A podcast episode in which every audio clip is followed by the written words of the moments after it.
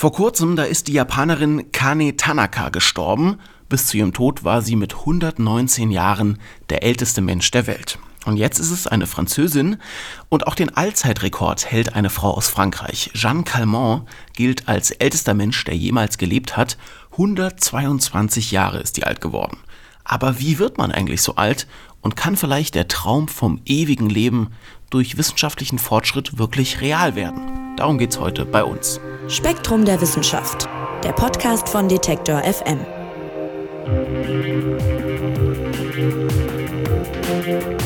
Es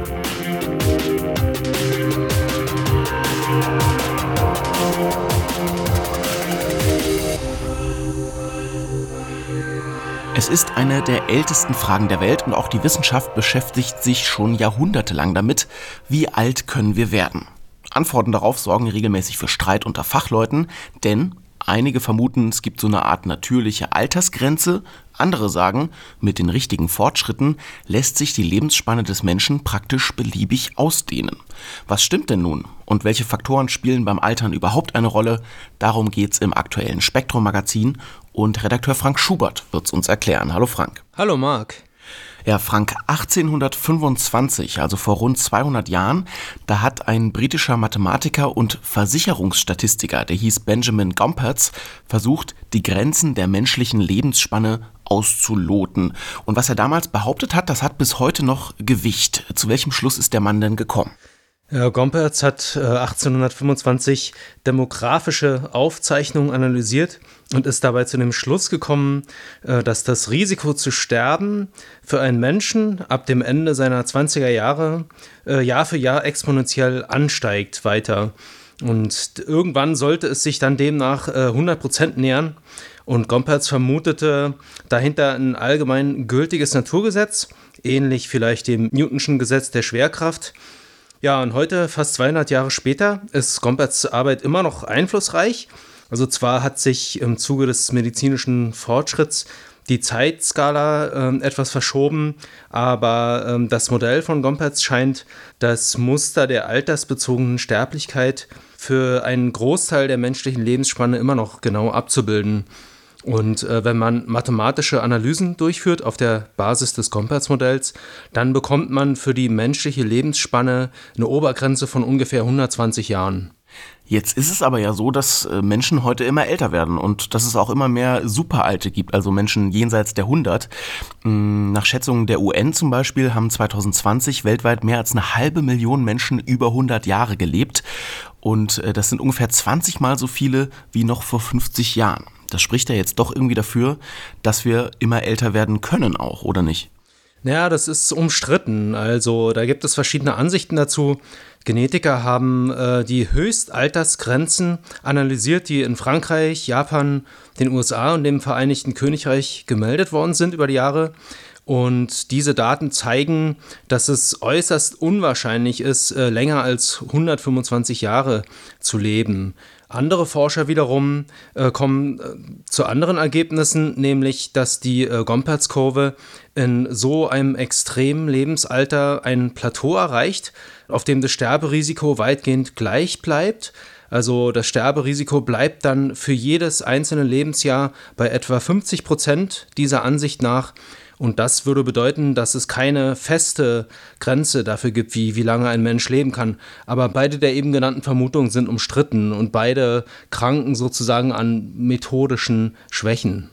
Aber ich verstehe das richtig. Also unstrittig ist, dass wir heute viel älter werden als noch vor einigen hundert Jahren. Das ist ja klar, kann ja jeder beobachten. Ja, auf jeden Fall. Die Frage ist jetzt sozusagen eher, gibt es eine natürliche Grenze? Also ein Alter, dass wir einfach, egal mit wie viel medizinischem und wissenschaftlichen Fortschritt, über das wir einfach nicht hinauskommen können. Und da gibt es jetzt diese zwei Lager. Genau, ja, also das ist eben umstritten. Also es ist so, dass eine, eine feste, eine feststehende Obergrenze in dem Sinne, ja, bis dahin und dann halt nicht weiter, äh, dass es sowas gibt, ist eher unwahrscheinlich. Also würde ich jetzt mal denken, aus all den verschiedenen medizinisch-biologischen äh, Phänomenen und Prozessen, äh, von denen ich gelesen und mit denen ich mich auseinandergesetzt habe, also dass, dass es so eine ganz deterministische Grenze gibt, das glaube ich jetzt eher nicht. Aber ähm, wahrscheinlich ist es so, dass es äh, mit steigendem Lebensalter immer unwahrscheinlicher wird und irgendwann derart unwahrscheinlich, dass es de facto ja, mehr oder weniger ausgeschlossen ist, dass man so ein Alter erreicht. Interessanter Fakt am Rande, das schreibt ihr schön auf im Spektrum-Magazin, fand ich total spannend.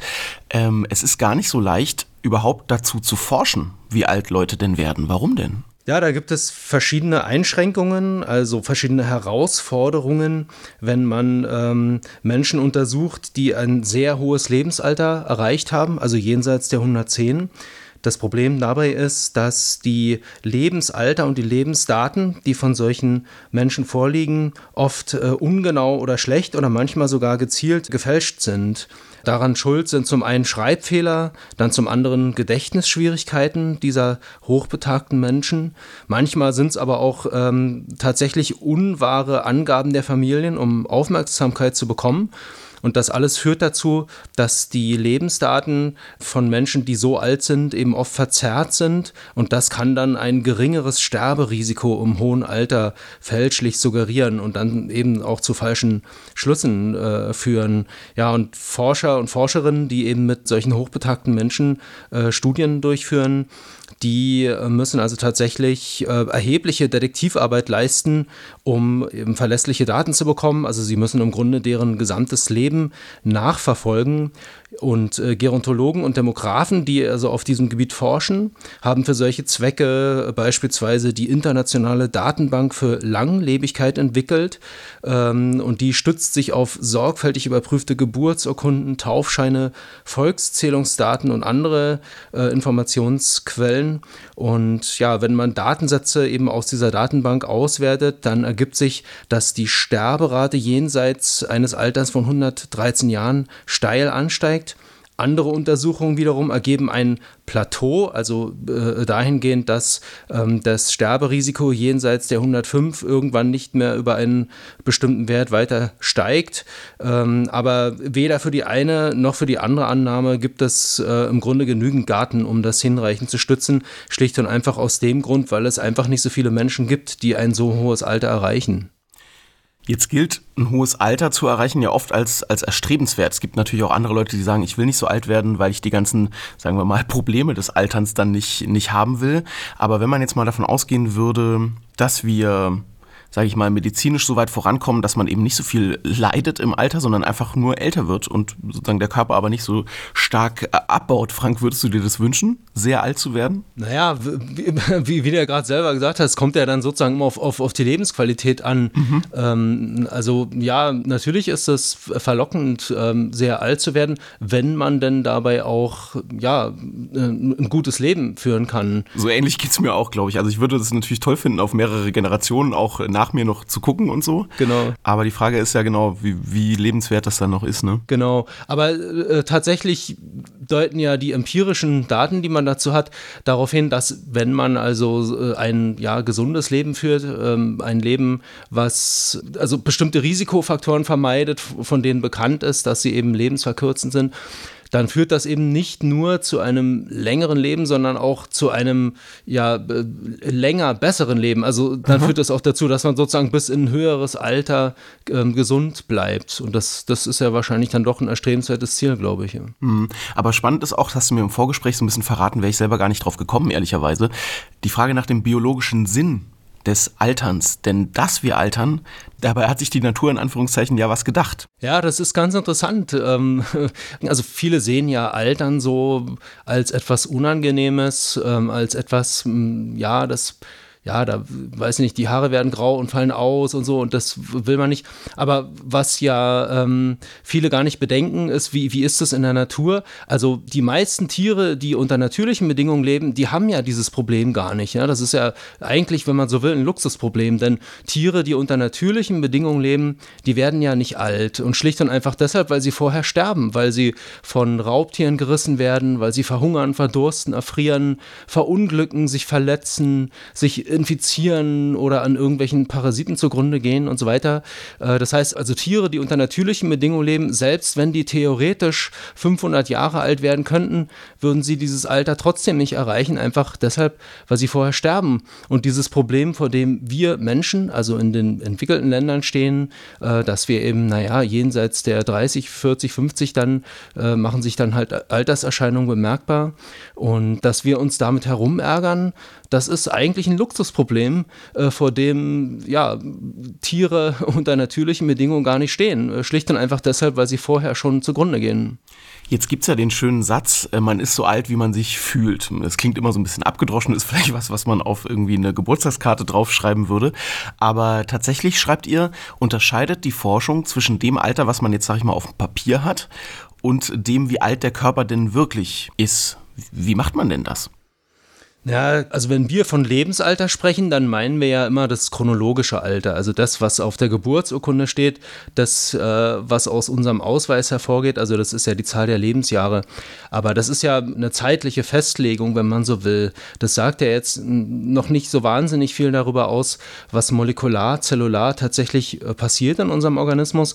Und deshalb gibt es neben dem chronologischen Alter auch ein sogenanntes biologisches Alter. Das kann man bestimmen anhand verschiedener molekularer oder zellulärer Marker.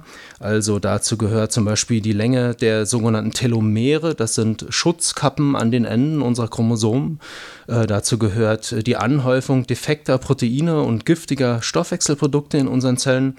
Äh, dazu gehört der Abnutzungsgrad unserer Stammzellen, äh, dazu gehört das Methylierungsmuster unserer DNA und so weiter. Also das sind alles ähm, sogenannte Biomarker, die man messen, bestimmen kann und aus denen man dann sowas ableiten kann wie ein biologisches Alter. Äh, was das genau jetzt aussagt, dieses biologische Alter für uns, das ist wiederum umstritten. Ähm, da, da, weiß man nicht so genau, ist, ist es jetzt wirklich ein aussagekräftiger Indikator dafür, wie alt wir tatsächlich sind. Aber aber ähm, ja, Fakt ist, dass äh, alle diese eben genannten Merkmale, also Telomerlänge, Methylierungsmuster, Abnutzungsgrad der Stammzellen und so weiter, diese Defekte, die häufen sich immer mehr an, je länger wir leben, was ja jetzt auch nicht weiter verwundert, denn äh, der Mensch ist ja eine komplizierte Biomaschine, eine komplexe zelluläre Maschinerie und je länger die in Betrieb ist, äh, desto stärker häufen sich dort eben auch Pannen an. Also das äh, ist ja irgendwie intuitiv nachvollziehbar. Ja, und wie lange wir leben können, das ist äh, offenbar also unklar, darüber wird gestritten. Was aber ja klar ist, man kann natürlich die eigene Lebenserwartung verlängern, indem man sich entsprechend äh, verhält. Also man kann den Alterungsprozess äh, verlangsamen. Es gibt ja immer diese Geschichten über, über Japanerinnen und Japaner, die besonders alt werden auf bestimmten Inseln und dann geht es oft darum, wie ernähren die sich, viel Fisch, die haben wenig Stress und so weiter. Was, was ist denn da dran? Also was kann man tun, um sozusagen das eigene Altern hinauszuzögern? Ja, also man sollte Dinge vermeiden, die zu einer Anhäufung ähm, zellulärer und molekularer Schäden führen. Also ist auf jeden Fall schon mal eine super Idee, nicht zu rauchen. Also das sollte man ja sowieso auch, auch aus, aus anderen Gründen nicht. Äh, es ist eine gute Idee, wenig Alkohol zu trinken. Ja, chronische Entzündungen sollte man vermeiden. Das schließt zum Beispiel ein, dass man also Übergewicht vermeidet, denn Übergewicht begünstigt ja chronische Entzündungen. Mhm. Äh, das schließt ein, dass man sich regelmäßig bewegt. Also so eine typische Empfehlung sind so 15 Minuten täglich. Alterungsprozesse äh, lassen sich anscheinend, darauf deuten empirische Daten hin, auch verlangsamen, wenn man Stress vermeidet, also insbesondere Dauerstress, also langanhaltender Stress. Denn äh, langanhaltender Stress führt zu verminderter Immunfunktion, äh, verminderten Zellreparaturvorgängen, zu verkürzten Telomeren und so weiter. Ja, die Ernährung spielt natürlich auch eine Rolle. Also es ist eine gute Idee, sich überwiegend pflanzlich äh, oder eben sogar fleischlos zu ernähren und äh, vor allem auch eine übermäßig kalorienreiche Ernährung zu vermeiden. Denn wenn man jetzt ähm, äh, eine sogenannte hochkalorische Nahrung zu sich nimmt, also Nahrung, die eben sehr, sehr viele Kalorien enthält, die sehr schnell auch quasi freigesetzt werden im, im Organismus, dann führt das zu oxidativem Stress im Organismus, äh, dann führt das eben zu ähm, und, und damit eben auch zu einer Anhäufung von, von Schäden in, in dieser zellulären Maschinerie. Ja, und sicherlich ist es auch eine gute Idee, ausreichend zu schlafen, denn ähm, ja, im Schlaf, da walten ja diverse Reparaturvorgänge im Organismus und Schlaf äh, dient ja bekanntermaßen auch dem Stressabbau. Das sind jetzt alles Sachen, die haben was mit, mit Lebensstil zu tun, auf die hat man Einfluss. Welche Rolle spielt denn das Thema Genetik und, und sozusagen, was man vererbt bekommen hat? Ja, guter Punkt. Äh, Genetik spielt natürlich auch eine große und wichtige Rolle, wobei man da auch noch vieles gar nicht weiß. Also man weiß, dass es Erbanlagen gibt, die Einfluss nehmen auf Alterungsprozesse. Also bei Fadenwürmern beispielsweise kennt man Mutationen, die die Funktion eines Wachstumsfaktors betreffen, des Wachstumsfaktors IGF-1. Und ähm, wenn ein Tier diese Mutation trägt, dann lebt es beträchtlich länger, also 30 Prozent oder so Verlängerung der Lebensdauer. Bei Menschen kennt man auch Mutationen, die eben zu einer ja, beschleunigten Alterung beispielsweise führen. Dazu gehören Mutationen im Gen Kloto dass Menschen, die diese Mutation tragen und gleichzeitig äh, an einer posttraumatischen Belastungsstörung leiden, bei denen ähm, zeigen sich Anzeichen einer epigenetisch überdurchschnittlich starken Alterung. Ähm, da kann, man kann sich ja vieles denken. Also vorstellbar ist auch, dass es Mutationen gibt, die zu einer erhöhten Telomerase-Aktivität führen, also eine erhöhte Aktivität des Enzyms Telomerase, was die Telomere verlängert, also die Schutzkappen an unseren Chromosomen. Da könnte man dann erwarten, dass das auch Alterungsprozessen entgegenwirkt und so weiter. Also die Genetik spielt schon eine Rolle, aber da ist auch vieles noch unklar. Mhm. Du hast gerade äh, PTBS angesprochen, posttraumatische Belastungsstörung. Da gibt es eine total interessante Studie mit Kriegsveteranen. Und es ist eben nicht nur so, dass Lebensstil oder Genetik sich darauf auswirken können, wie man altert, sondern auch, ja, was man so erlebt hat, was man durchgemacht hat. Richtig, das stimmt. Also bei US-Veteranen, da gibt es solche Untersuchungen und die haben gezeigt, dass ähm, Veteranen, die an einer posttraumatischen Belastungsstörung leiden, dass die epigenetisch überdurchschnittlich stark gealtert sind. Äh, sie leiden auch überdurchschnittlich oft an ähm, Krankheiten, die also so typisch altersassoziiert sind, also beispielsweise das metabolische Syndrom, aber auch Diabetes, Herzprobleme und eben auch Demenz, also Alzheimer-Demenz äh, bei diesen Veteranen eben überdurchschnittlich oft tritt das auf. Diese Menschen schneiden in kognitiven Tests ähm, oft auch unterdurchschnittlich gut ab und haben auch Schäden in Hirnbereichen, die für exekutive Funktionen verantwortlich sind, also beispielsweise Handlungsplanung und sowas. Jetzt gibt es aber auch Gegenbeispiele von Leuten, die furchtbarste Dinge erlebt haben. Äh, ich denke so an, an Holocaust-Zeitzeugen zum Beispiel, wo wir ja zum Glück noch einige haben, die sehr alt geworden sind und noch da sind und darüber sprechen können da gibt es ja auch unfassbare Traumata und trotzdem wurden zumindest einige dieser Menschen ja dann, dann sehr alt. Das heißt im Endeffekt, da ist noch sehr viel, sehr viele Fragen offen beim Thema, warum werden manche Menschen älter und, und andere eben nicht. Auf jeden Fall, ja, da weiß man sehr vieles noch nicht. Also gerade bei diesen äh, molekularen Altersmarkern, die ich vorhin beschrieben hatte, also Telomerlänge, Methylierungsmuster der DNA und so weiter, gerade da sind noch viele Fragen offen. Also welche genaue Bedeutung hat die Telomerlänge im zellulären Geschehen? Das ist sehr umstritten. Da ist vieles unklar. Äh, wie genau wirkt sich das Methylierungsmuster der DNA auf zelluläre Prozesse aus und wie reversibel ist diese Methylierung? Kann die vielleicht auch wieder rückgängig gemacht werden von der Zelle, was dann quasi zu einer, ja, einer Art Verjüngung gleichkäme? Welche genaue Rolle spielt die Anhäufung defekter Proteine? Also Stichwort Alzheimer-Demenz.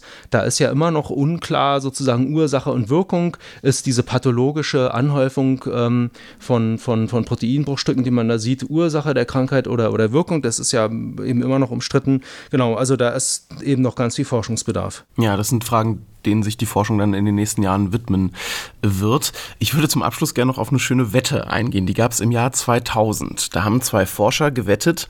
Der eine hat gesagt, der erste Mensch, der 150 Jahre alt wird, der sei bereits geboren, also damals im Jahr 2000.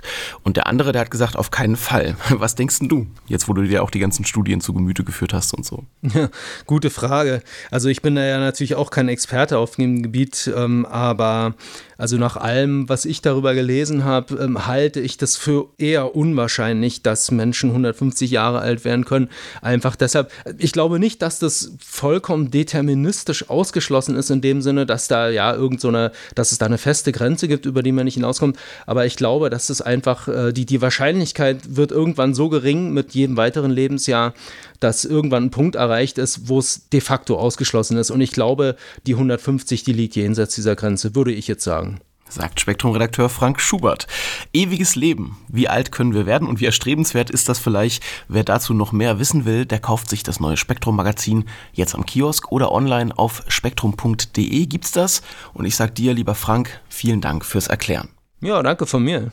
Und auch euch vielen Dank nämlich fürs Zuhören. Macht das doch gern auch kommende Woche wieder. Dann gibt's eine neue Folge vom Spektrum Podcast. Mein Name ist Marc Zimmer und ich sag Tschüss und macht's gut. Spektrum der Wissenschaft, der Podcast von Detektor FM.